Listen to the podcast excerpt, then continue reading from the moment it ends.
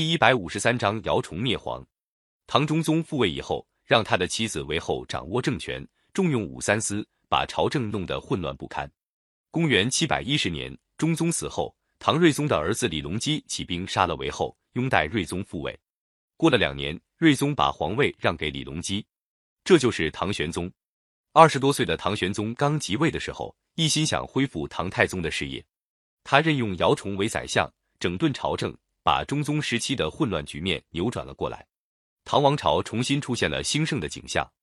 正在玄宗励精图治的时候，河南一带发生了一次特大的蝗灾，中原的广阔土地上到处出现成群的飞蝗，那蝗群飞过的时候，黑压压的一大片，连太阳都被遮没了。蝗群落到哪里，哪个地方的庄稼都被啃得精光。那时候人们没有科学知识，认为蝗灾是天降给人们的灾难。再加上有些人有意搞迷信宣传，于是各地为了消灾求福，都烧香求神。眼看庄稼被蝗虫糟蹋的这样惨，人们拿他一点没有办法。灾情越来越严重，受灾的地区也越来越扩大。地方官吏不得不向朝廷告急。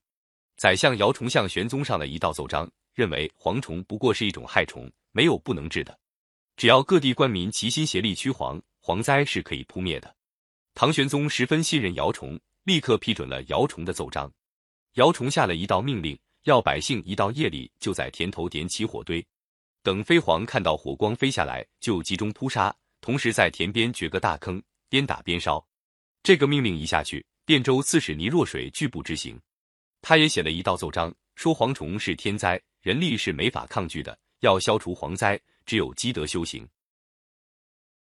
姚崇看到倪若水的奏章，十分恼火。专门发了一封信责备倪若水，并且严厉警告他说：“如果眼看蝗灾流行，不采取救灾灭蝗措施，将来造成饥荒，要他负责。”倪若水看宰相说的很硬，不敢不依。他发动各地官民，用姚崇规定的办法灭蝗，果然有效。光汴州一个地方就扑灭了蝗虫十四万担，灾情缓和了下来。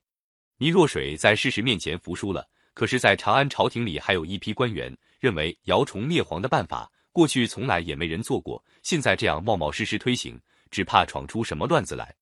唐玄宗听到反对的人多，也有点动摇起来。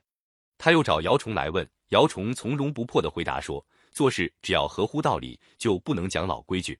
再说历史上大蝗灾的年头，都因为没有很好扑灭，造成严重灾荒。现在河南、河北积存的粮食不多，如果今年因为蝗灾而没收获，将来百姓没粮吃，流离失所。”国家就危险了。唐玄宗一听蝗灾不除，要威胁国家安全，也害怕起来，说：“依你说，该怎么办才好？”姚崇说：“大臣们说我的办法不好，陛下也有顾虑。我看这事，陛下且别管，由我来处理。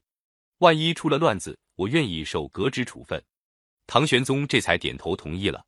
姚崇出宫的时候，有个宦官悄悄扯住他的衣袖，说：“杀虫太多。”总是伤和气的事，希望相公好好考虑一下。姚崇说：“这件事就这么定了，请你不必再说。如果不杀蝗虫，到处都是荒地，河南百姓统统饿死，这难道不伤和气吗？”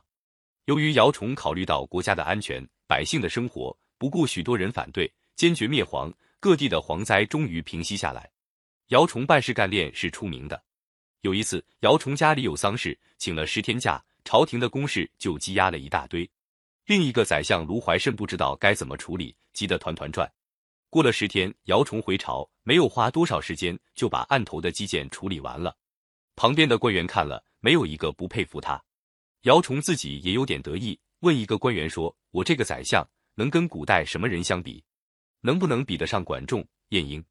那官员说：“跟管仲、晏婴似乎比不上，但是也可以称得上旧时宰相了。”唐玄宗在他即位以后的前二十多年里，除了姚崇以外，还任用过好几个有名的贤相，像宋璟、张说、韩休、张九龄等。他还比较肯接受宰相和大臣们的正确意见，采取了一些有利于经济发展的措施。这个时期，唐朝国力强盛，财政充裕。据说当时各州县的仓库里都堆满了粮食布帛，长安和洛阳的米和帛都跌了价。历史上把这段时期称为开元之治。